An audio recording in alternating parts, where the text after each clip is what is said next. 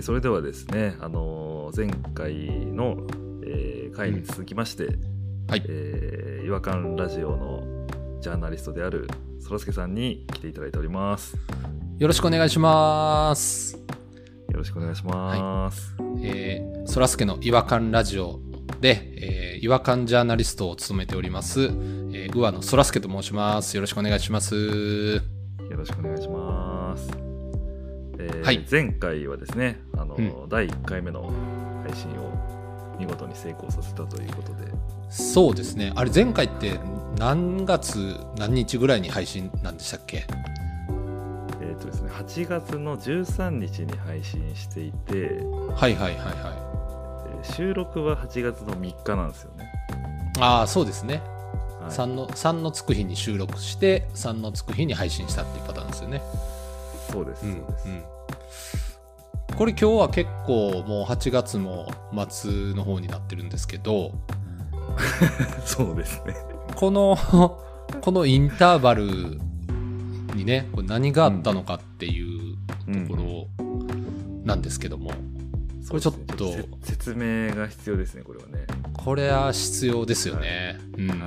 あの通常なんかあのこれまでね、あのゲスト会っていうと割ともうあの配信してうん。次次の回にはもう第2回うん後半後編がもう配信されてるっていうパターンがもう大体これまであのね基本だったと思うんですけど、うん。あ、よくご存知で。はい。うんそうなんですよ。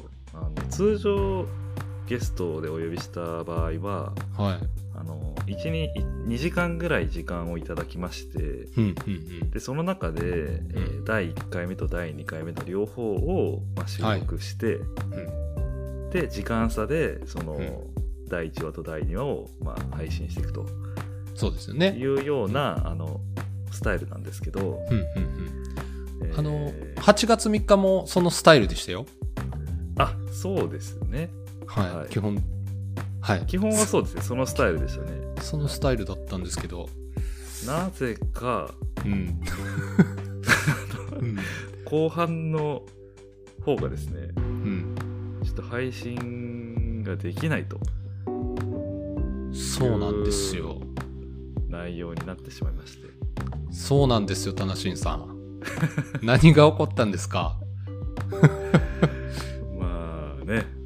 雑談だから話しますけど、はい。まあ、あれは思い返すとですね8月3日の、うん。まあ、深夜ですねもう1時そうですね。近いところですよねもうは。はい一時近かったな。もう、てっぺん超えてましたもんね。い、てっぺんは完全に超えてましたねうん。でまあそのアフタートークだってことでんそらすけさんと、まあはい40分ぐらい喋ってましたよね多分ねあれね。そうですね。うん。でももう、なんて言うんでしょう。こう、前編撮った後とは思えないぐらい、うん。もう深夜と思えないぐらい、こう、ノリノリトークでね、あの、いや本当そうなんですよ、はい、盛り上がって、で、あの、はい。まあ、ポッドキャストコラボ会で、えーのミスとしてあるあるなのが、収録、マイク入ってなかったみたいなのとかっていうのは、まあ、たまに聞いたりするんですけど、そんなこともなく、もうバッチリ、バそんなこともなく、うん。ッチリ録音してましたし、はい、もう何も、もう順調そのものなコラボ会だったと思うんですけど、うん。その2本目40分過ぎたあたりにねちょっとうん、事件が発生したね、事件があったんですよね本当に。びっくりしたな、ちゃうとですね、そらすけさんを、まあ、ゲストで招いてたわけなんですけどうん、別のゲストがですねそう。現れたんですよねその瞬間。本当に。ダブルダブルブッキングですよ本当に。いや本当に。しかもそのゲストがですよ、もうゲストのまさにこう G をねはいはいはい。頭文字。頭文字をいただいた生き物、はい、はい。がですね突如うん。私の部屋に現れたんですよ。本当にね、そうなんですよね。うん。それで、はまあ、あの、そらすけさんとこう、ね、ズームでつないで。お話をしながらこう収録してるんですけど、うん。そらすけさんの方を見れないぐらい、うん。僕のその間接視野に、その彼の姿が、まあ、映り込んでくるとうん。いう、はい。いう状況が、まあ、その40分過ぎからね、起きてきまして、そうですよね。いや、もう、ちょうどね、あの、40分過ぎたあたりは、い。うん。あの、すごくなんか、しっぽりと真面目な話をしてたんですよ。そうですね、そそううです、そうです。ちょっと仕事の話とか、いろいろこうし始めたりして、で、私も、あの、いつになくね、こう、うん。ビジネスマンモードというか、なんかうん、ちょっと仕事のスイッチ入るみたいな感じで、その、はマーケターであるタナシンさんに、まあ、自分の自分も同じマーケティングの仕事をしてるもんですからいろいろこう意見も聞きたいなと思って、こうマーケティングトークをねこう熱い。マーケティングトークをし始めたらいきなりねなんかタナシンさんがそれまでなんか冷静沈着にもうん。うほとんど動かない状態で会話をしてたタナシンさんが見たことないスピードで後ろを振り向いたりうん。そこにいるのは誰だみたいな感じで、あの、振り向いたり。今さっき、間接視野って、タンシンさん言ってましたけど、うんもうね、直接視野で見てましたよ、完全に。直接視野でした。はい 目で追ってましたね。そうですね。だから、はい間接視野で捉えつつも、なんか、はい。捉えきれない領域まで動くから、うん。多分振り向かざるを得なかったみたいな多分感じでしょうね。そうなんですよ。で、しかもあの、タナシンさん、ズームであの、バーチャル背景してるから、僕、うんタナシンさんの後ろで起こってることとか一切見えないので、確かに。そうなんですよ。だから、急にタナシンさんが、あの、首の運動を始めたんかなって思うぐらい、なんか、パッてうし、もう、なんか、こなん、なんていうんですかね、殺し屋に狙われてるのを察知したみたいな感じで、パッて後ろ向いて、もう全然、もう僕の話を聞いてないのはもう明らかなんですよ。そうなんですよ。完全に上の空になってますからね。いや、ほんと上野そらすけが、いや、本当に。はい憑依してましたよ。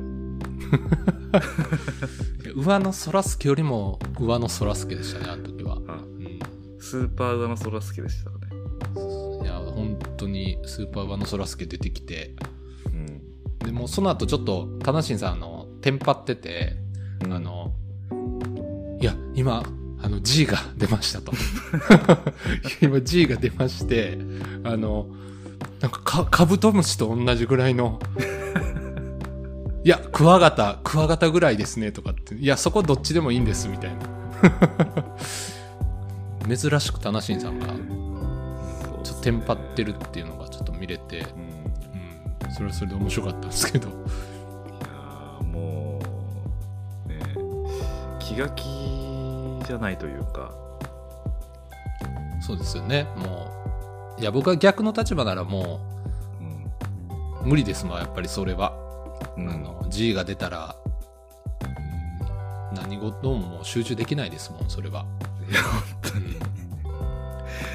なんか、今年一番こう、心がざわつきましたね。いや、ざわついてましたね。あれはもう、うんズーム越しでもざわつきが伝わってきましたからね。うん。そう、なんか、そらすけさんに申し訳ないなっていうその気持ちと、はい。早くあいつをどうにかしなきゃいけないみたいな、そ そうですよね。いやいやいや。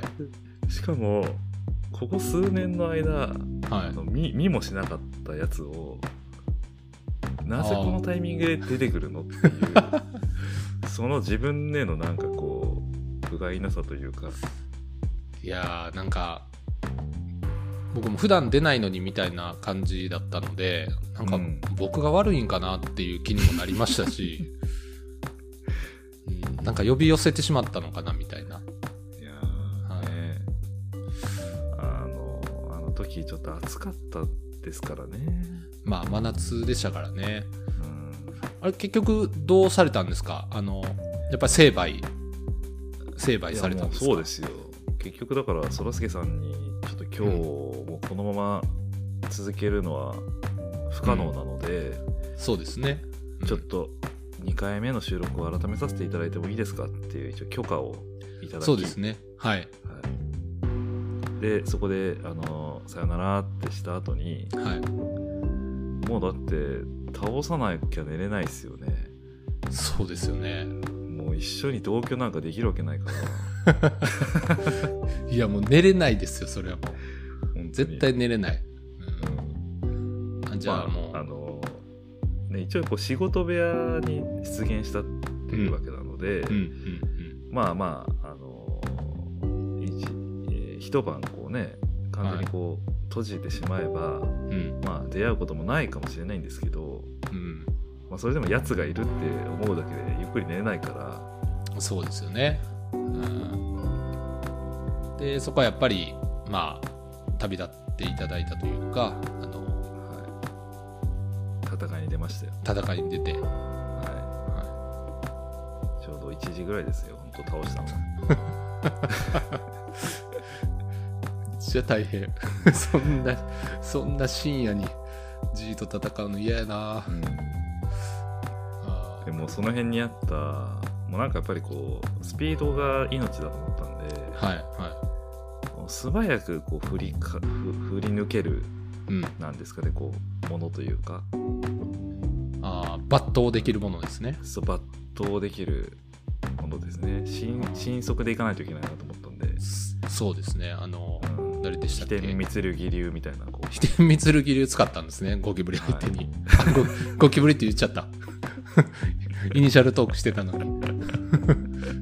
くず流線でやっつけたんですね。あ見たかったな、タナシンさんのくず流線うんまあ、その辺にあったあのティッシュ箱ですね。も 四角いな。棒棒かと思ったら。ういやいやもうティッシュ箱ならその面積が大きいし、はいはい軽いから割とこう速さを出せるなと思って、ああティッシュ箱か。はい。まあ、非常にあの我ながらチョイスは良かったなと思っていて、ああよかったんですね。はい。だからもう一発ですよ。一発でとりあえずやつを仕留め、はい。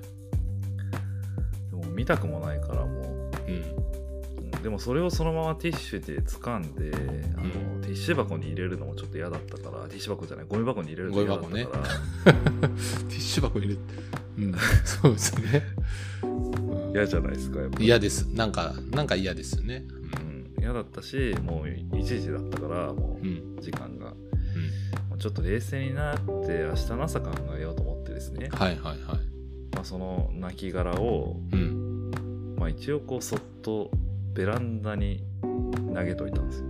ああまあちょっと一日一晩寝かしてみようみたいなそ感じですかね。うでちょっと僕も本当に疲れてたからその時、うん。うん。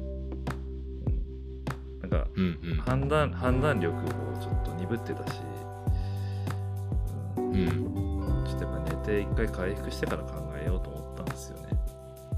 そうですね。そそれの方が賢明な判断だと思います僕でまあ寝て起きてうん。いやーちょっとじゃああいつ処理するかと。うん。朝からは嫌ですけどねそれはそれで。なんかグッドモーニング G モーニングみたいな。うん。うん。いや本当に G モーニングでしたね G モーニングもちょっとね嫌ですね。グッドじゃない方のそう G でですしたね。そうですよね。それでベランダちょっと見てみたら、うんなんか僕が投げたはずの場所にいなくて怖っ。消えたかと思って。ええそれはなんか鳥さんが運んでったのかいとどまだご存命で、えーもう一度棚新部屋に戻ってきたのかっていうところは定かではないってことなんですね。だからそこの可能性をちょっと考えたんですけどうん。でもよくよくそのベランダを見てみるとはい。なんか羽が飛ん羽がなんかちょっと飛び散っててうわ。なんて朝や。だからおそらくうん。これはもう憶測っていうか推測でしかないんですけどは多分鳥さんに持ってかれちゃったのかなと思ってまあ、鳥さん様々ですよね。もうそうなってくると、本当に。本当にありがたいですよあのこちらがやらなければいけなかったことをそうですよね。もうお金お金払いたいぐらいですよね、本当に。鳥さんに。あー鳥さんありがとう。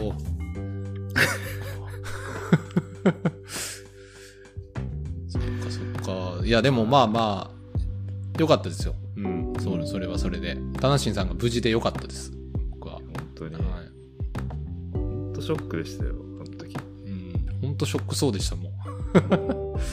いや、でも、その後、なんか、あの、ふと平日 LINE いただいて、はいあの、そらすけさん、つって、あの、こんな本見つけました、つって、なんかメッセージ送ってくれたじゃないですか。ああそうですね、なんかどこでしたっけ？池袋の本屋でう、ん、そうゴキブリ研究始めましたっていうタイトルの本のね、写真送ってきましたよね。そうですねちょっとこれはもう送り送らないといけないなっていうちょっと義務感に駆られました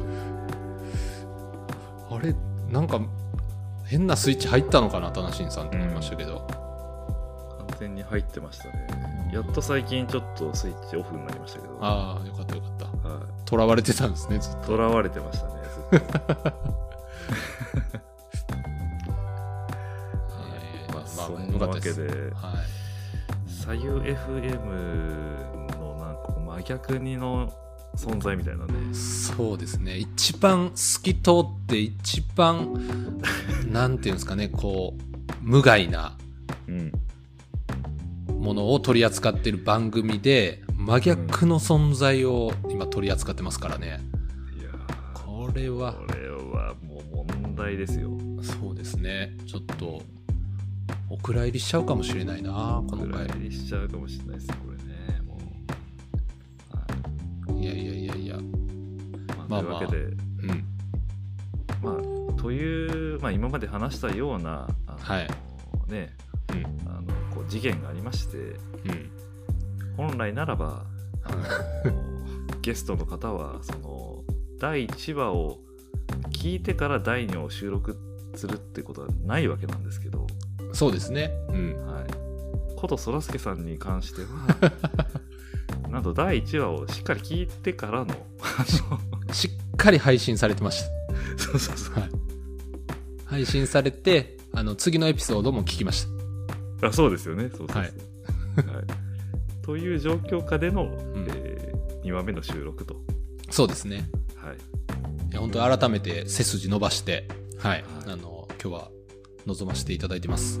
今日はもう本当に、じいさん出ないでほしい。これ出たらマジ面白すぎますよね、そうですね。まあ、一応さっきあのはいパトロールしたんで、ああ、よおそらくかったよかった。問題ないかなと思いますけど、そうですね。うん、うんはい、まあ、ちょっと今度また、あの、ブラックキャップとか、あの、ゴキジェットとか、あの、はい。送送ります。ブラックキャップね見たら置いてあったっすけどね。あ、置いてあったんですか？もうでもちょっと機能してなかったのかな。うん。まあ、ちょっと、そうですね。一回、ブラックキャップとか見直して、うん。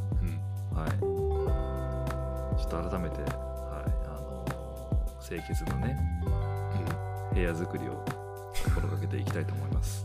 はい。応援してます。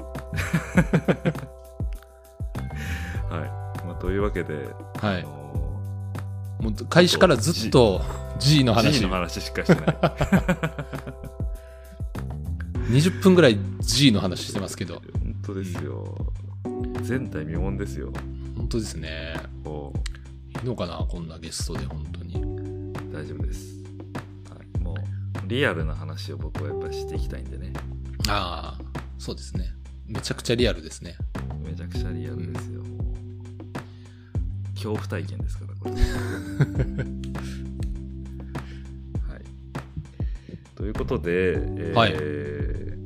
ね、前回もそういう意味ではこうお蔵入りしたうん。その音源の中に、はいはいはい。あの実はこう貴重ながですねたくさん詰まってるわけなんですけど、うん。まあ、それに関してはちょっと残念ながら配信できないとなりましたので、そうですね。もうそれはもう、タナシンさんとそらすけだけの秘密ですよね。はい。秘密音源ですね秘密音源。はいも墓まで持ってきます、それは。う持ってってくださいお願いします、はい。なので、まあ、ちょっと改めてなんですけどね、うん。あのいろいろこの第2回の方でお話ができたらなとは思っておりますそうですね。はい。テイク3ということでね、行きましょう。そうですねテイク3ですね、うんじゃあどの辺からいきますかね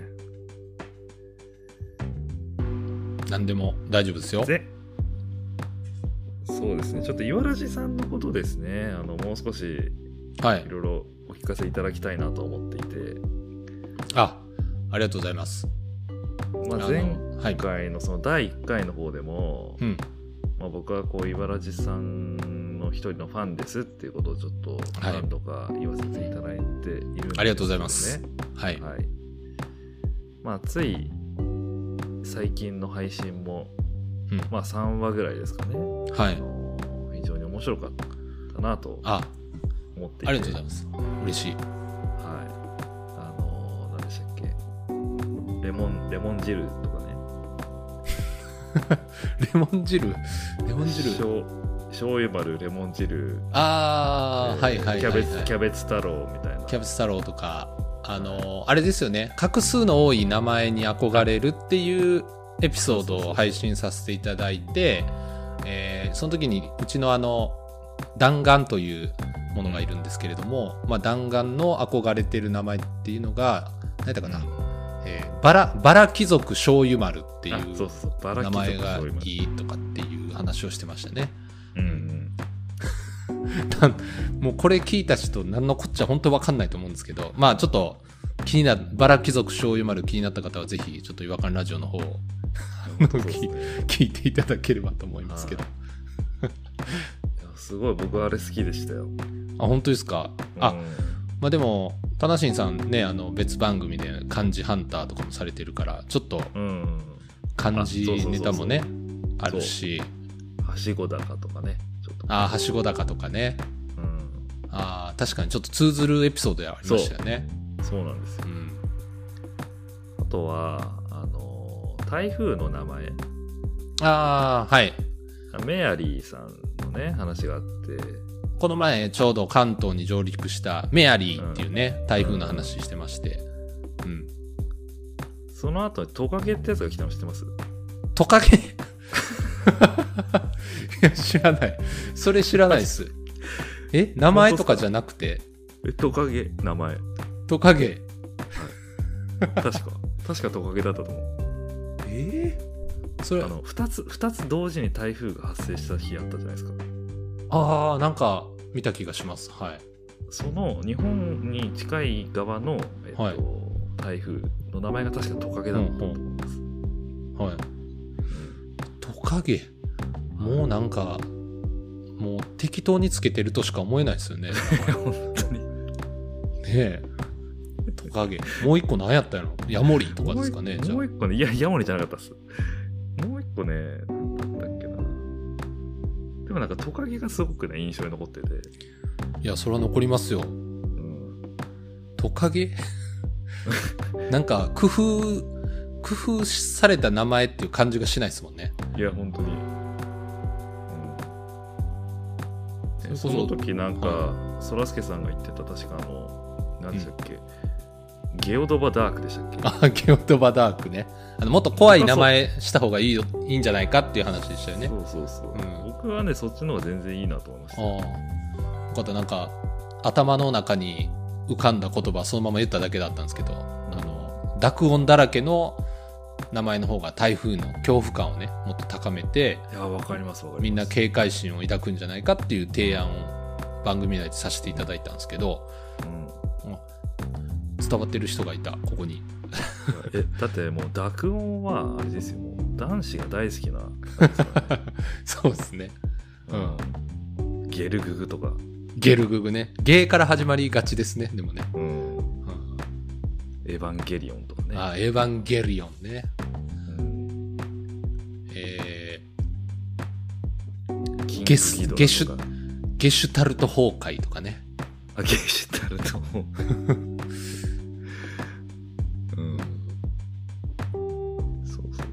から、確かにあの、濁音を、濁音はうん。強さをこう象徴するというか、うんうんうん。そうですよね。うん。あよかった。あの、僕の番組メンバーには何も響いてなかったもんで、あの、なんやねん、ゲオドバダークテっていう、あの、冷静なツッコミを受けただけだったもんで、うんあの、すごい嬉しいです、今。伝わってる方がうんいて。うんそんなに目をキラキラさせながら、わかりますって 言ってくれる人がいるなんて。うんいや僕ね、意外と、あの、あれですよ。そらすけさんの一人っきり違和感好きですからね、僕は。あ、本当ですか？あの、なんか僕の番組冒頭にある一人きり違和感、ちょっと弱いっていう噂がね、やっぱりずっと流れていまして、まあ、これまで140回以上一人きり違和感話してるんですけれども、うん、うん。あの、低く安定したクオリティでずっとやってきていますから、はい。大丈夫かなと思ってるんですけど、うん。いや、僕は結構ね、あ、確かにとか、はい。あ、なるほどって思うことが結構ある。あーあ、これ嬉しいな。一応ね、あの、自分の中で、あの、何でもかんでも発表すればいいっていうもんではなくて、あの、自分の中でこう、違和感ヒエラルキーみたいなものを頭の中に置いてやってるんですよ。一応。あるんですね、やっぱり。あるんです。で、あの、三角形のピラミッドを思い浮かべてもらいたいんですけど、三角形のピラミッドを横にこう三分割して、うん一番下の段が、えーうん違和感ですね違。和感。はで、私はここのレンジに入ってくる、えーも話題を一人きり違和感で一応話してるっていうつもりではいるんですよ、自分の中で。い。うんうんで、ももう一つ上に行っちゃうと、憤りになってくるんですよね、今度。違和感ではな なく。はいはいはい。で、もう三角形のてっぺんになると、憤りを超えても怒りに変わってくるんですよ。あーあ、そういうヒエラルキーか。こういうヒエラルキー。で、あ違和感よにも属さない、もっと下は、もうーうん。言いがかりになってくるんですよね、もうこれ。あただの偏見みたいな。あ、なるほどね。だそうならないように、言いがかりでもなく、うん憤り、怒りみたいなでもない、ちょうどいいところを、一応こう狙って、あの、選別はしてるつもりなんですけど、ええー、面白い。はい。これが、あの、違和感ヒエラルキーという。練られて。なんかその、それ違和感ヒエラルキーって言ってたんで、はい。それ違和感のなんかそのグレードの話かと思ったら、あ、これね、僕、あの、ヒエラルキーという言葉を履き違えてる可能性あります。うん。ヒエラルキーじゃないな。うんまあ、違和感のこの、ターゲットゾーンみたいなのね、ちょっと自分の中では一応持ってはいるつもりなんですよ。えー、だこう、一応街歩いてて、あ、これ、ちょっと違和感、ラジオで話すそうだなっていうメモを、まあ、取るんですけど、そこからこう、ふるいにかける時にうんその、さっきのね。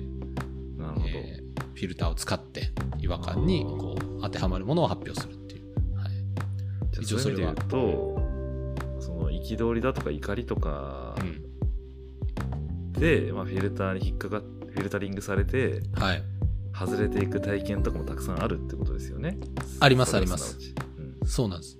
で、ちょっと言いがかりとして置いておいて一晩寝かせると次の日には違和感に変わってることもあるんですよね。ちょっと温めとくと、あちょっとこういう切り口で見たら、はいはい違和違和感として成立するじゃんってなると、それはそれでまたちょっと、番組で配信候補に上がってくるみたいな。なるほどなるほど、はちょっとその感覚がわかるかもしれない一度寝かせるっていうそう、一度寝かせる。なんか可能性感じるんだけど、今じゃないみたいな。あーあー面白いそれいうのはちょっとあったりしますね。えーいや確かになんか何かを寝かせると次の日に良くなってるパターンって他にもあるじゃないですかありますね。う。うんん、アイデアとかねアイデアとか、文章とかも間違いなく僕寝かせると良くなりますもんなんかあーあ間違いなくこれはもう鉄板ですね。やっぱりスケジュール余裕持って一晩寝かせるうん。い余分の一日置いといた方がよりいいものができるっていう感じですよね。間違いないですねそれはもう。俺ねでも逆もあるんですよね。もうよ前夜はうわこのアイデア絶対いけるって思ってうん。寝て起きたらあれ？そうでもないな みたいな。まあパターンもあるんですけど。言われてみれば確かにそれもあるわな。ちょっと冷静になっちゃってる自分がいるみたいなのはありますけど。あー。そこの境目って何なんだろまあでもどっちにしてもいいことでありますよね。こうそうですね、うん。一晩寝かして客観視ができるっていうのもあるしうん。あのより良くなるパターンもあるしっていうので、ん。そうですよ一晩寝たら見たくなかったものがいなくなってるかもしれないし。そうですそうです。鳥さんがね運んでくれてるし、そうそうそう。やっぱ一晩寝かせるのは大事ですね。そうですね、うん、なるほど。いやちょっとその一人っきり違和感に対するそのこだわりというかですね。はい。いやそれってだって知ってる人いないですよね。あんまり言ってないですね一応はい。そういうこだわりを持って違和感ジャーナリストとしてのまあプライドを持って臨んではいますけれども、うん、そうなんですよ。多分ね僕以外にも結構そのそらすけさんの一人っきり違和感好きな人いると思いますよ。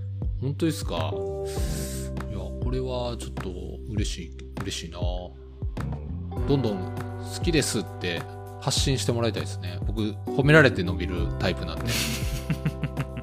うん。大事ですね。はでもその一人っきり違和感からの,、その違和感トークのコーナーのなんかその、ゲームチェンジというかですね。ああそうですね。すごいゲームチェンジじゃないですかあれ、ゲームチェンジですね。もう一人っきり違和感はもううん前菜も前菜ですからね。うん。うん。もう本当にもうウォーミングアップにもならないぐらいの感じで まあジングル鳴った後からもういきなりゲームチェンジになって、うんそこからあの毎回あの違和感トークのコーナーというものが始まって、えー我々のあの番組メンバーである弾丸さん、ピロさん、うんポニーさんの、まあ、3人がねじゅんぐりじゅんぐりこう出てくるっていう構成なんですけども。うん。まあよく喋りますよあのお三方は本当に。いやーほんとそうですね。よくなんかなんだろうこうネタを引っ張ってくるようなみたいな瞬時に出してくる芸じゃないですかまさに本 そうです当、ね。うんなんかそあそんなそんな言い方するんやとかうんうんうん。あそんな角度から来るみたいなのはもう毎回あるんで、まあ、僕はもうついていくので必死ですけど、う、うん。んしかも皆さんねお歌もうまいし。なんかなんか歌ってますね最近ね。なんよくか歌ってますよね最近ね、みんなストレス溜まってんのかな。うん、うん。だってあれあれも収録深夜で12時回ってるんですよね。回ってます。あのボリューム調整されてる配信の時はねあのボリュームもちょっと調整されてるんですけど、弾丸さん本域で歌ってますから。ですよねあれ多分。近所中に聞こえてるんちゃうかなっていうぐらい。夜中の夜中のこの前夜中の12時半ぐらいにあのえっ、とあの誰でしたっけ？す千の風にの千の風にってなってはいはい。の歌をもうフルコーラスでほぼ歌ってましたからね。あれは12時半だったんですね。12時半ぐらいだったと思います。めちゃめちゃ迷惑。ようそんな声出すわっつってみんなで言ってますから。うん。そうですね。たまに歌いますね。うん。うん。ほんとなんかねまあ皆さんそれぞれがね、あのーまあ、住んでる場所もやってる仕事も、うん。まあ、してきた経験も全然違うからそうなんですよ。まはあ違和感センスがみんな違う感じですよねすごく。い。うん。まあ、大学が、あの、一緒っていうところで、うんあの、僕は一番下の後輩なんですけども、あのそこでまあ出会って、まあ、一応こう、まあ、デザインとかそういうものに携わってるっていう面では、共通項はあるんですけども、みんな興味関心事も違うし、うん。はい。で、まあ、ちょっと昔の話になるんですけどあの僕が1回生の時の4回生なんですね。あの他の3人っていうのは。ん。それで、えっと出会いが新入生歓迎コンパいわゆる新新歓はい。っていうやつで、まあ、1年生がえ順番にこう芸をしていくみたいな。でそれを、はいはい。あの先輩方が2年生から4年生とかまでねこううん。見るみたいな。そういう、まあ、新入生歓迎イベントがあるわけなんですよ。怖いっすねめちゃくちゃ。超怖いんだけどそれ、そう洗礼を受けるんですけど、はい。まあ、そそれがなんかあってでまあ大体芸芸術系の大学って女子の方が多いんで、まあ、みんなほんほんわかしたムードなんですけどその中でも、まあ、男子がたまに出てきたらやっぱり厳しい目で見られるんですよね。あのうんお前どんなおもろいことやってくれるんやみたいな。うんそう。で、その3人も、あの、後ろの方でね、こう腕組んで、見てましたよ、なんか、あの、どんなやつが出てくるんやって。で、うんその中で、私、そらすけが、えーある順番でこう出てきて、あの、なんかね、こう、線香花火っていう、あの、芸をやったんですよね。あの、超気になるそれ。あのなんすかそれ。まあ、舞台の、あの、背中に棒が刺さってるんですけど、うん。あの棒が刺さって頭の上からこう棒が出てるみたいな感じになってるんですけどまああのぶ舞台のちょうどね真ん中で三角座りをしてうずくまってる、うんでパートナーの女子がねこうライターの火をつけるみたいな仕草をししてですぐはけていくんですけど、そこから僕があの手をねいっぱい両手を伸ばしながらえグッパグッパしながら、手はあのすごい黄色く塗ってるんですけど、はい。あのこうパッパッパッパッってこうパーをね、はいはいはいはいい。っぱい広げながら、えーせまるで線香花火のように振る舞うっていう、はいで本当にあの客席からは綺麗っていう言葉も歓声も上がってたぐらいあ本当ですかそれ？の いや本当ですよ。それ空耳とかじゃないですか？いや綺麗っていうのは2個ぐらい聞こえてきまきましたね。綺麗、はい。なんかすごいとかわーとかなら聞こえてきそうですけど。うん。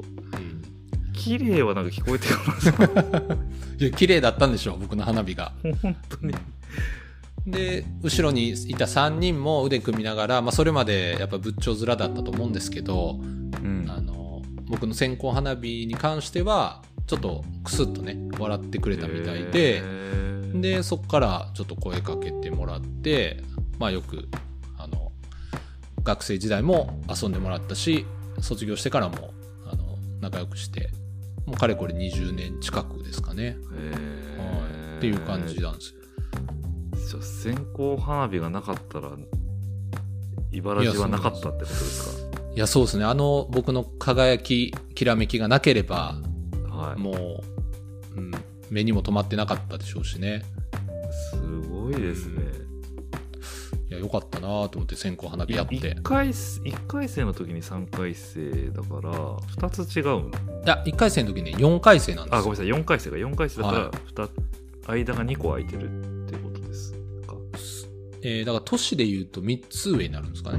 ああはすごくないですか？そのお三方とそらすけさんでやってるんですか？いそうです。なかなかレアですよね。そうなんですよ。まあだから大学だけで言うともう1年ぐらいしか被ってないので。うん。うん、よっぽどその線香花火が気に入ったってことですねじゃまあ、よっぽど綺麗だったんでしょうね。まあし新入生歓迎イベントなんで4月とか5月とかであうん全然、あの、線香花火の季節ではなかったんですけど、うんうん。そう。なぜ線香花火を選んだんですか？いや、なんかね、あの、親父に多分相談したんですよ。自分の親父に。はい。で、なんか、いい芸ないかなって言った時に、親父が、あの、いや、線香花火っていうのをやると、あの、割といいかもしれんということで、ちょっと見本見せてくれたんですよね、その時に。はい。で、それを 和室でね、あの、見せ見本見せてくれたんですけど、あのちょっとこっち来いっつって言われて、うん。うん。でただまあその時親父も一生懸命あの三角座りしてあの手をパッパーやってくれたんですけど線香花火に見えなかったんですよ。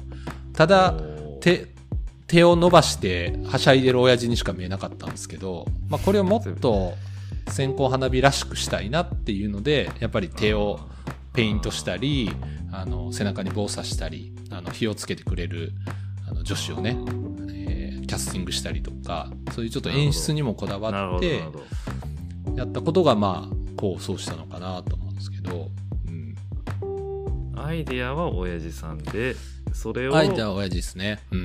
まあ、01の部分をお父さんがやってそうですね1から10のとこをこうそらすけさんが作り上げたみたいなそうですね。うん。そんな合作ってことでいいですか？合作ってことですね。ただ、あの、やってる時は全部自分で01からやったかのように振る舞ってはいますけれども。うん。これはもうなるほど20年前ぐらいの時効かなと思いまして。うんすごいですね。えお父さんちなみに何者なんでしょうか？お父さんはね、あのー普通のまあサラリーマンではあるんですけど、あのずっとサッカーをね、こう、そうだそうだ。そうなんですよ。サッカーがもう大好きなはいはいはい。おじさんで、自分もね、あの、あの、僕も京都出身で、親父も京都出身なんですけど、昔京都選抜に入ったぐらい、サッカー上手だったんですよね、親父。で、級のお父さんですよおおっきゅうのお父さんです。おっきゅう、おっきゅう。あの、そうそう、おっきゅうね。あ級大好きですからちょっと僕スタンプにしてほしいですおっきゅうを。いやあのめっちゃ使うと思いますよ僕おっきゅうご存知ない方にちょっと説明させてもらうと、あの、親父がそのサッカー好きが高じて、あの、少年サッカーを教えるコーチになりまして、うん僕もまあ教えてもらってたんですけど、あの、いいプレーをした子供に、オッケーオッケー!っていうのと、うん。あと、サンキュー!っていう2パターンをね、えー両方こう言うっていうのが親父の、あの、ベンチからの掛け声の癖だったんですけど、うん。もう、めちゃくちゃいいプレー、な得点シーンやったかな。最高のプレーをした、えー子供に向かって、オッキュー!って、オッキュー!って言ったんですよ。もう嬉しすぎて混ざっちゃったんですぎて、もう混ざっちゃいまして、うんあの、もう父兄もね、あの、応援に来てた父兄たちもクスクスクスって笑ってましたけど、もうそんなん関係ないですよね、親父からしたら。もう、オッキューっていう。とにかくもう大きい。クリクリスチアーノ・ロナウドがもう超綺麗なオーバーヘッド決めたぐらいの音が出るやつですよね。出ますね。親父が、もしその時にあの、観客席にいたら絶対オッキューって言ってますね。出てますよね。はい。ロナウドに対して。ううんん。っていうような親父なんですけど。はいそそこからもうまさになんかこうセンスを感じますわね。オッキューに。オッキューの話を聞くだけでもうなんかそはいの線香花火がこう浮かびますよ。あそういうなんだアイディアの方なんだなみたいなね。あ、そうですね。まあ、本当に線香花火教えてくれてオッキューって言いたいですね、今、親父に対して。うん改めて。うんなるほど。いいっすね。うん。そっかそっか。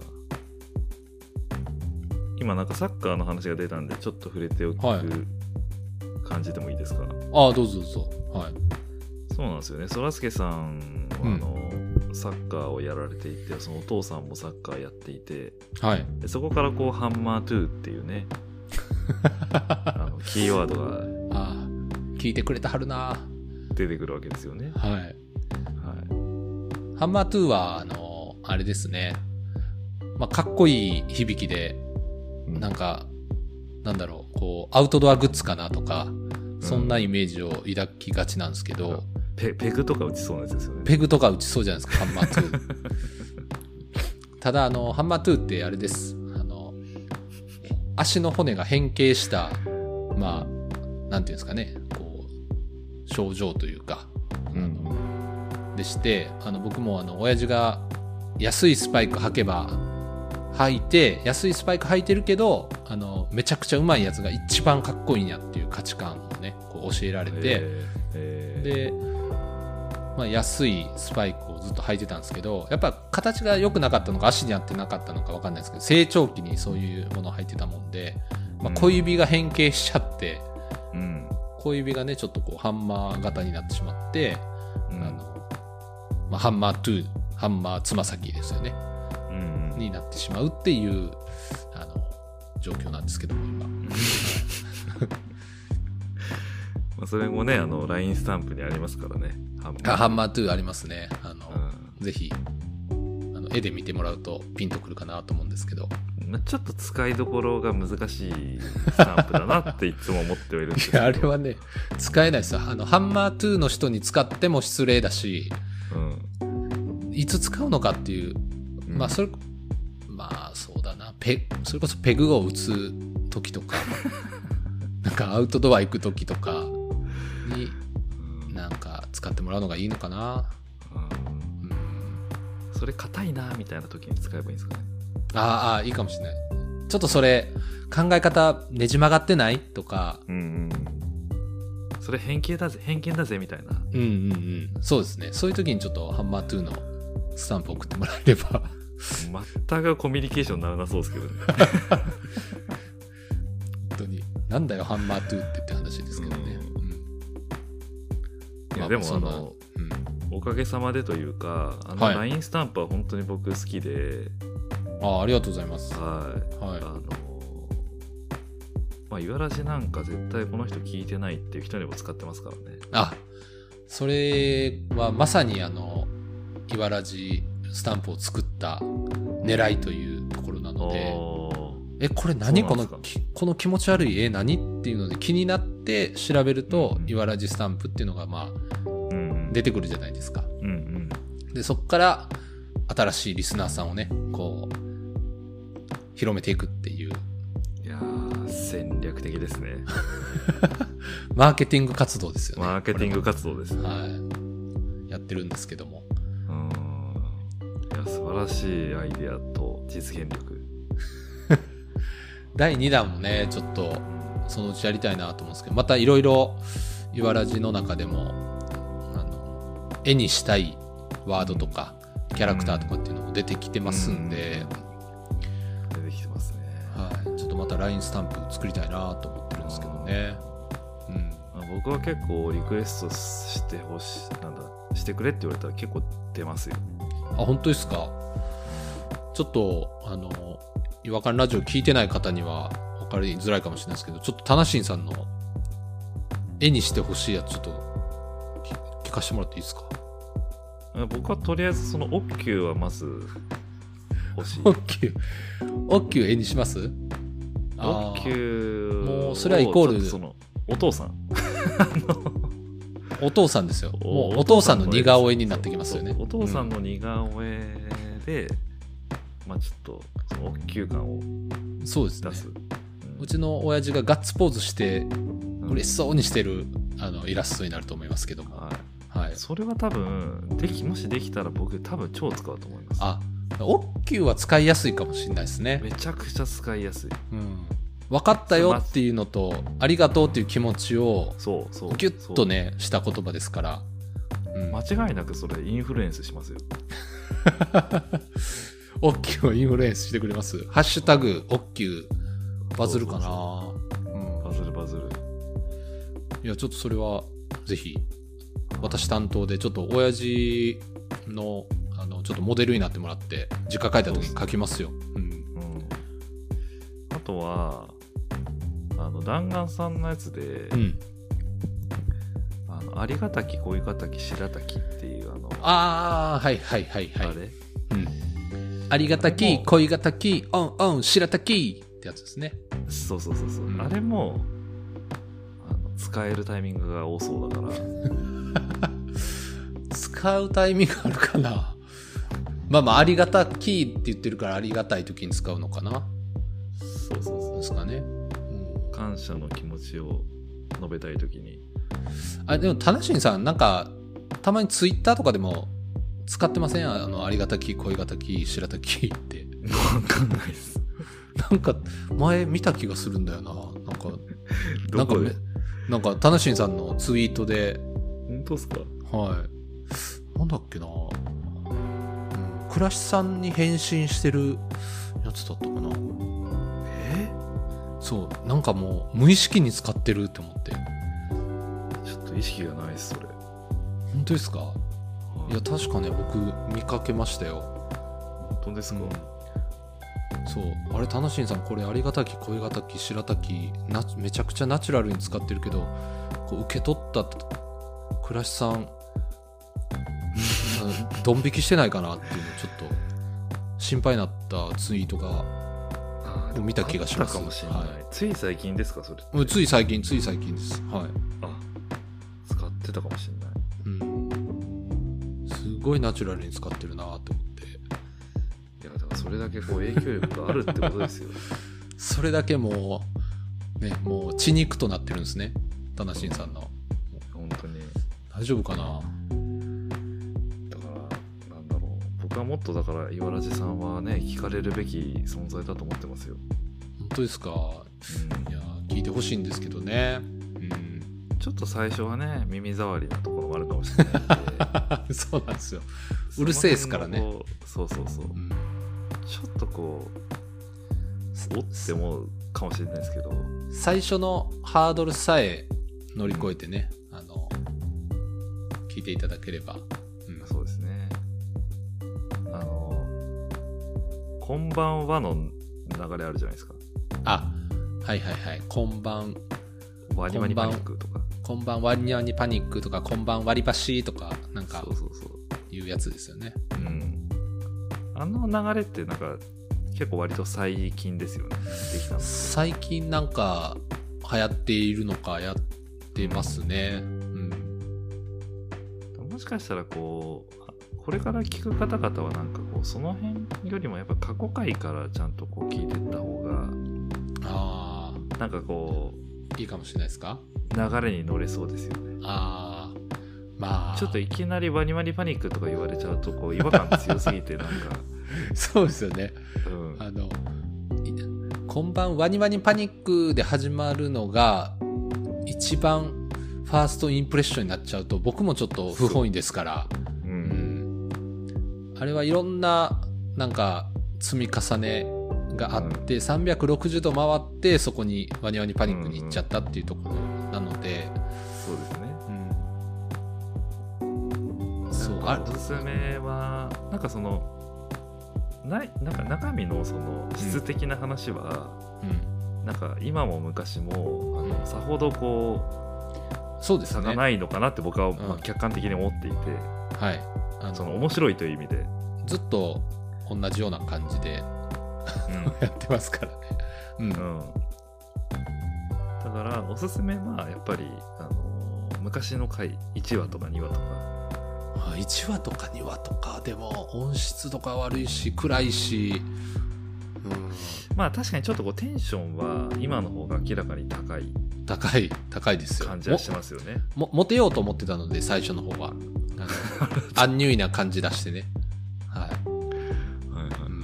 だちょっと暗めの感じなんですけど途中からあモテないなって分かったもんであの字をちゃんと出してねあの明るく振る舞ってるんですけど、なんか違和感のその切り口とか持ってくるものとかはなんかうん。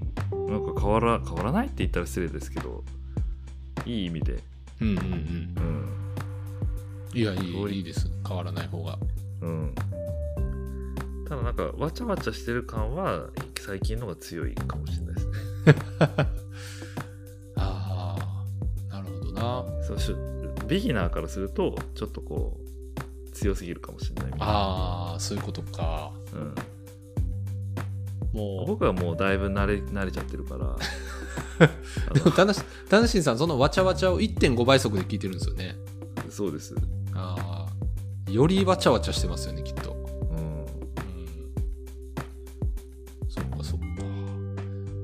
毎週やってると、自分たちはなかなか気づかないですからね。うんわちゃわちゃ感というか。そうちょっと定期的になんか、リスナーとのコミュニケーションみたいな場を 持って、はいそうですね。オフ会とかやりたいな、リスナーさんと。あー深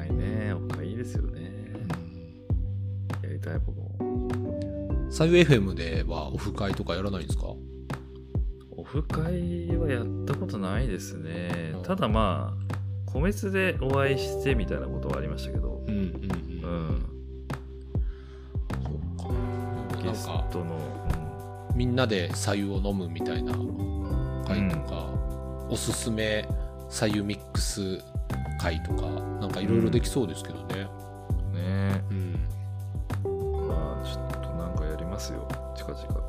近々近々ではないな近々ではないけど。うんはい。僕も行きます。うん、いは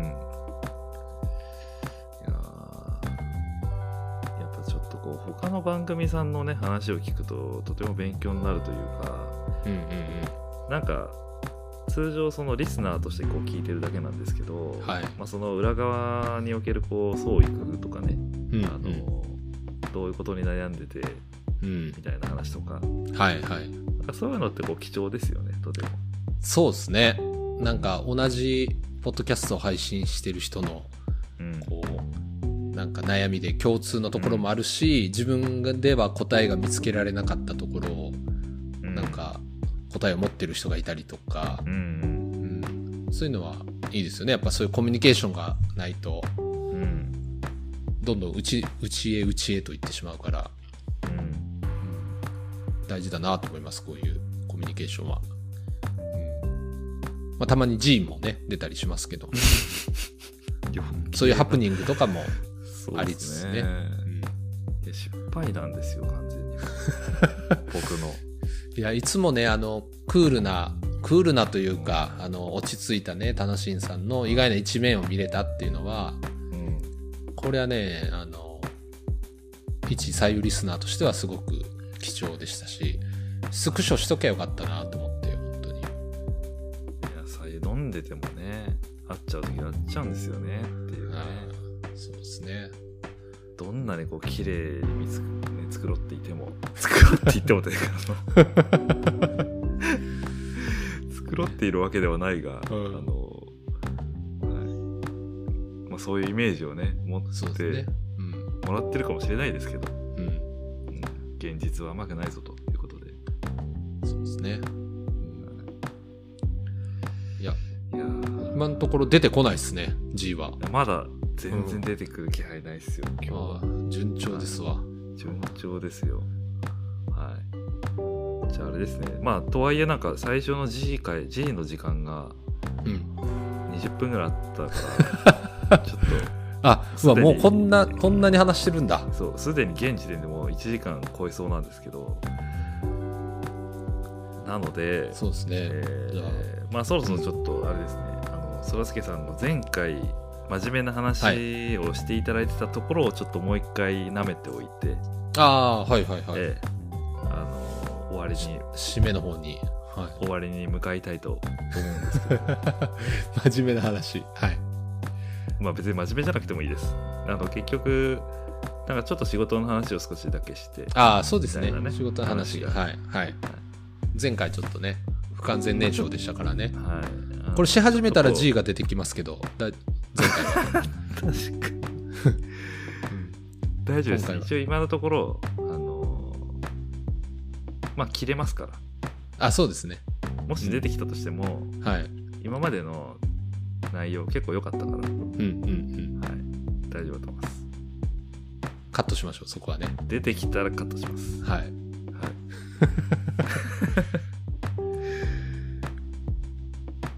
い。で、えっ、と、この前そうですね、そらすけさんと僕は直接お会いして、はい。まあ、第1回目の方でもトウモロコシを食べましてみたいな話をしたんですけど、まあ、その時にもちょっといろいろ聞かせてはいただいたんですけど、はい。そうですねちょうどこうそらすけさんも今うんと仕事で言うとマーケティングのお仕事をメインにされてるとうん。そうですね。はい。マーケティングも幅広いですけど、うん一応ね、マーケティング部という部門にはおりますね。まあ、やること多いですからねいろいろ多いんですよ。領域がもう広すぎて。んなマーケティングに携わってるそらすけさんはい。はうん。まあやっぱ面白くてやってるんですよね面白くてやってますよ。あの、好きですよあ。マーケティングの仕事。はい。何が面白いんですか？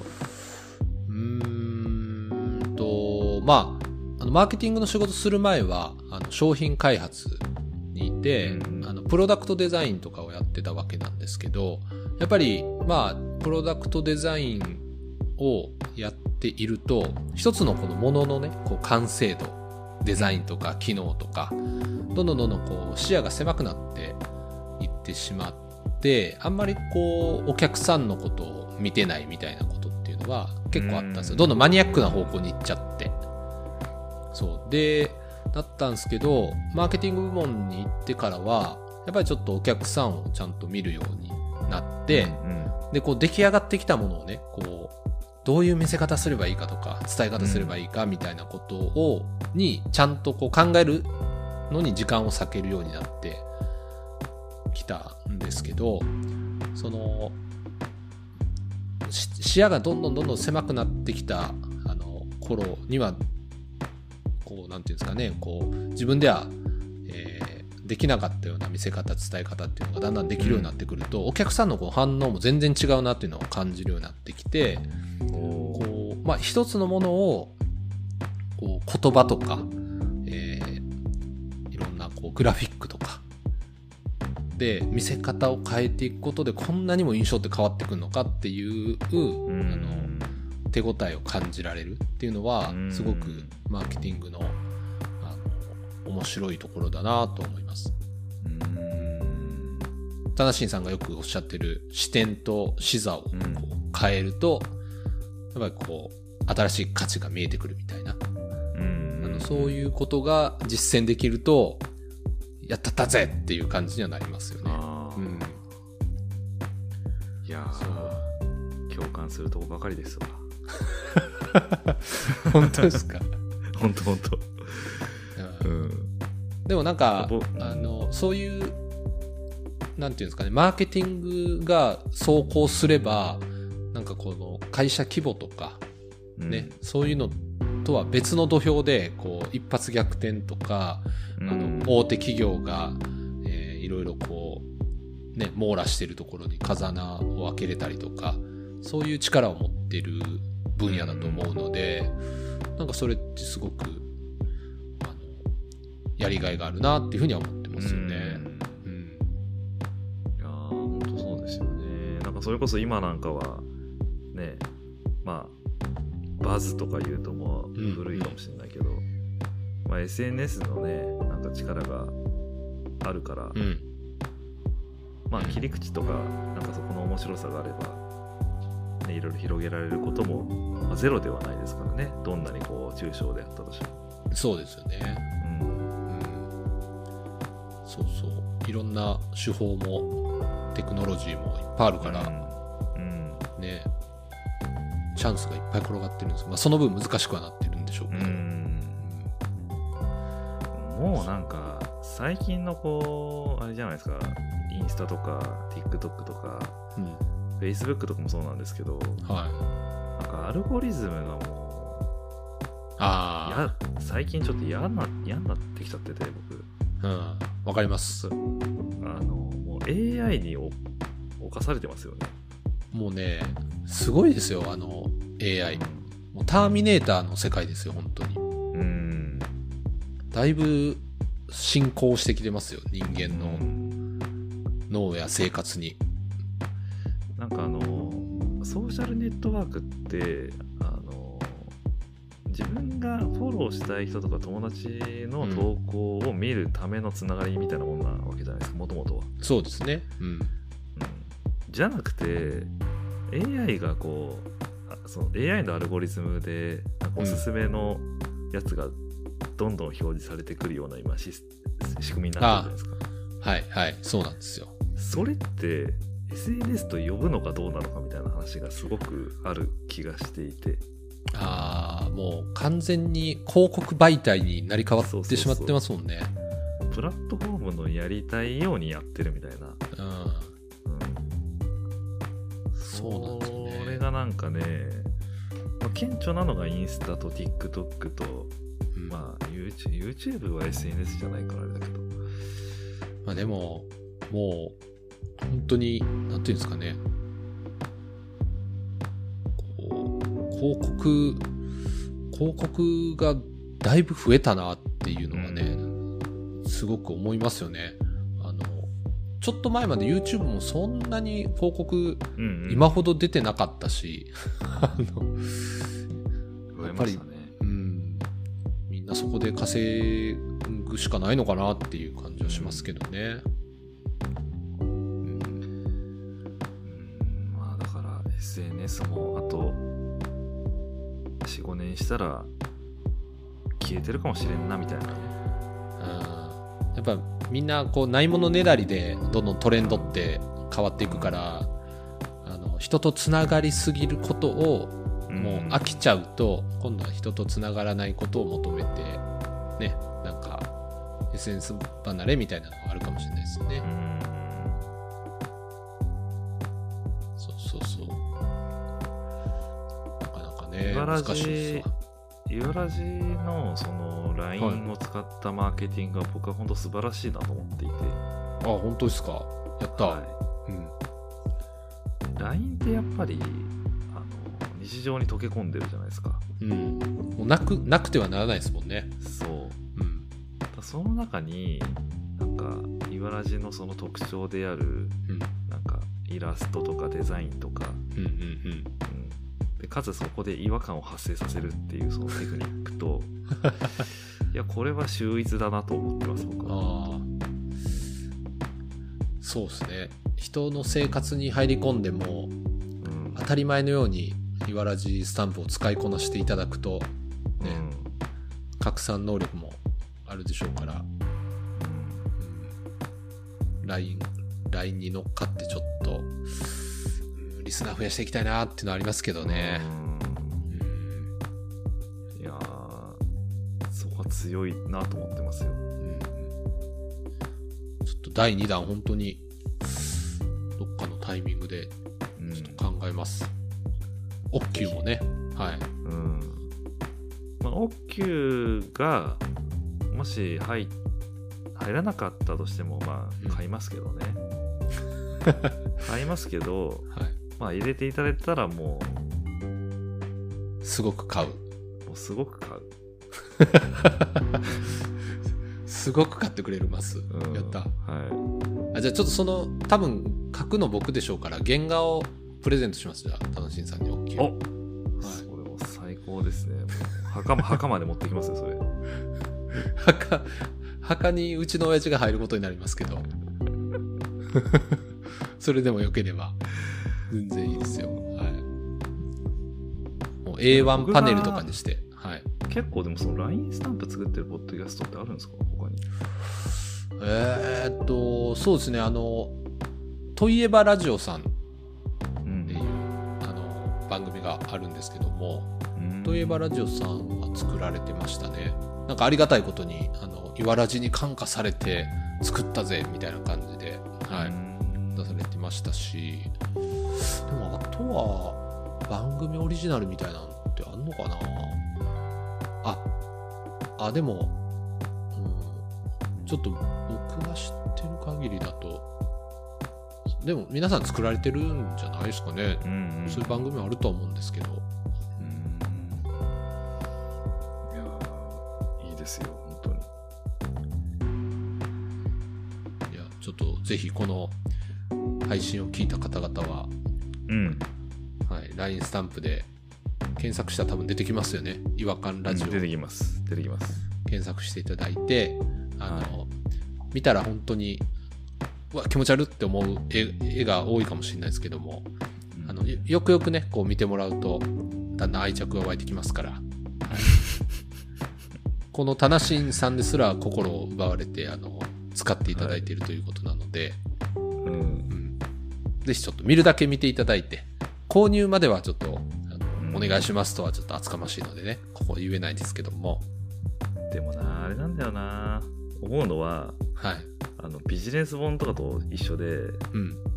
あの文脈ありきなんですよね。ああ、そうですね。確かにね。ストーリーを聞いてから、うん。そう。岩ラジの LINE スタンプはあくまであれ文脈ありきだと思っていてセットじゃないと絶対ワークしないです。確かにね。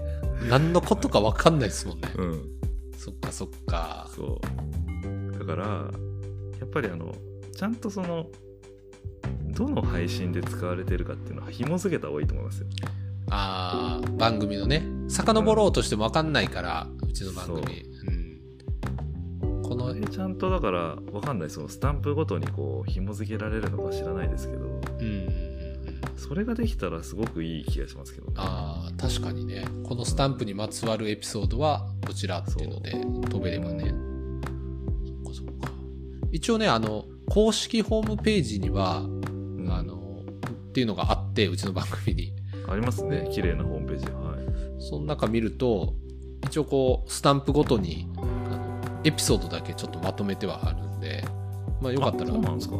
そうなんですよ。あの、原画のエピソードがあって、ああー確かに見たことあるかも、うん。あの、ペロリーっていうキャラクターが出てくるんですけど、あの、最初ね、こう、ペロリのキャラクターで、えー LINE に申請したら、特許侵害ですっつって、あの、却下食らって、今の絵になってたりとか、へえ、あと、そらすけももともとは、今はなんかちょっと、LINE スタンプではチェックのシャツなんですけど、もともと最初描いた原画は僕はあのサイヤ人の戦闘服着てるんですけど、それもね、特許侵害になっちゃって、あの却下されて、もう一回書き直したりとかしてるんですけど、あの、あ。ホームページだと、それはちょっと、あの一応ね、もともとのデザイン案として出てたりもするので、えそうなんですか？そうなんです、そうなんです。あ見れてないかも僕それだちょっと却下を食らったデザイン案が見れたりするっていうのが。ありますね。それは楽しみですね。そう。そうなんですよ、はい。やでもねそういうやっぱ文脈セットですねあのスタンプは間違いなく。い、いやーそうですね、うん。おっしゃる通りだと思う本当に絵単体だけ見たら本当に何のこっちゃ分かんないから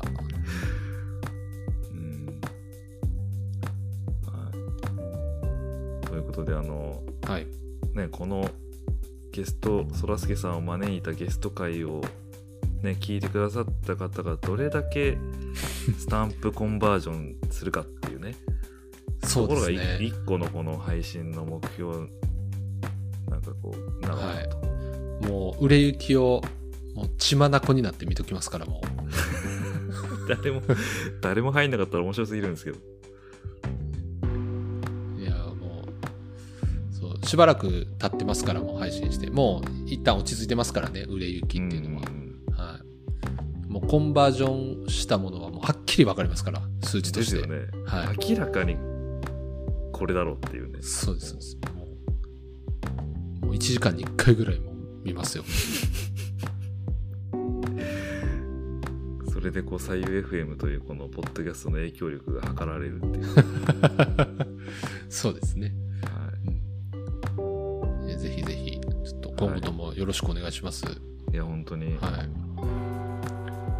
んかそこにしれっとこう弾丸さんに書いていただいたあの男の子を忍ばせといてもらえるとあー。いいんですけどね、ああそういうのもいいですね。うん。うん。いいかもしんないそれも。はい。ちょっとまともなスタンプとして、うん。そう。そうですね。そうそう。モデルがそらすけっていう噂もありますからねあそうそうそう。らしいですからね、はぜひぜひちょっとそれは。まあなんか逆に今度田無さんがあの岩ラジに遊びに来てもらうっていうのもねありかもしれない。いやーちょっと僕だから前にも言いましたけど。はい。ちょっとね多分耐えられないと思いますよま あ、そうですか？そうですか？いやお声掛けいただくのは非常に嬉しいしありがたいしこういう言い方してただけなんですけど、はいはい。はい。いやーまあねビギナーに対しては多分多少柔らかくなるんでしょうけど、はい。柔らかくはなると思いますよ、うん、うん。いやそらすけさん僕すごいですもん。なんかマジで。ああそのあんなに叩かれてるのに、そう。はい、めげないところからなん気持ち。かね、ミサイルが飛んできてはい。みたいな。もうそうですね。無敵ですよねだから。ひ一人きり和感で頑張って喋ってるのにうん。まずそこからツッコミがいろいろ入り、そうですね、うん。はい。ダメ出しから入りですね。でそれでまあ違和感トークに移るんだけどその中でまあまあこれはちょっとそらすけさんが悪いところもあるのかもしれないですけどね。パラサイトしちゃったりとかね。人の話にね寄生してしまうという癖がありまして。うんはい、まあまあでもそうそういうことに対してもこうだいぶうん。強くねうんうん。指摘されたりしていますから、そうですね。うんまあ田無さんのその G が出るみたいなはい。のがもし茨城内で起こったら相当なもう、もういじられようだったと思いますよ本当に。ですよさん、うん、よかったですよ僕だけで。はい。本当に。い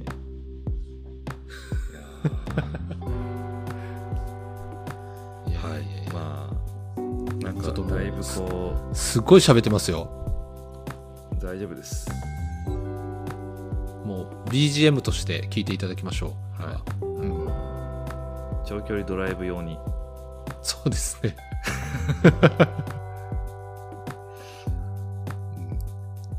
うん。いやすごいあの番組を掘り下げていただいてはうちの番組をこの左右 FM の貴重な、ね、配信会1回を使って、はい、すごくありがたかったです前の第1回目のそのタイトルを、うん。えー考えている時にはい。もともとなんか確か僕仮タイトルでうん。なんか左右の違和感とかにしといたんですよね、はあ、はあはあは。あうん、なんですけど、その前回第1回目を配信して最後のぐらいの時にそらすけさんからうん「いやこれは違和感のあるサイミックスですね」みたいなことをこう言っていただいてうはい。確かにサイミックスやなと思って 違和感あるサイミックスだなと。ほうほうほう。でそれをちょっとこうチョイスさせていただいたんですよね。うん。そうでしたね。配信のタイトルそうなってましたね。はうん。い、まあ、だからなんかこうどう考えても多分左右 FM とその茨城っていうのはこう接点ないんですけど、うんうん。ただまあなんかそうですこれねジャンル的には、うん。いや本当にそうですね。うん。なんかコメディとうん。あのフィットネス？うん。だから、まあ、世界線が全然違うわけですけど、そうそうですね。あんまり交流ないうんジャンル同士ですよねそうなると、うん、うん。フィットネスの番組って他、うん、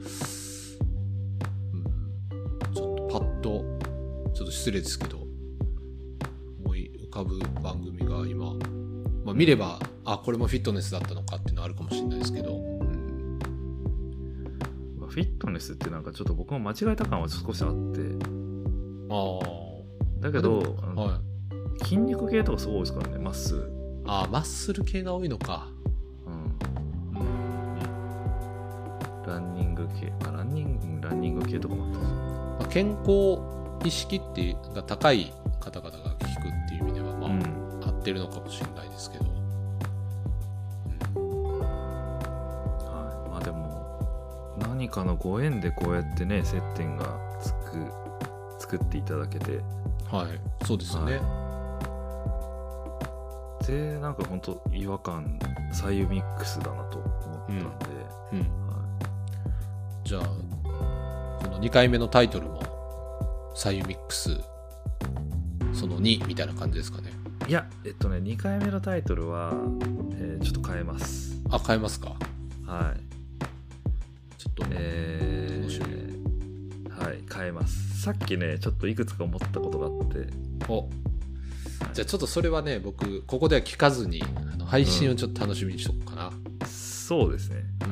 そのそうしてください。おっきゅうおっきゅうかな。ちょっとああのダメ今せ詮索しないでおこう。はい。2つぐらいあります一応。あああ2つあるん今だ、話聞いてて、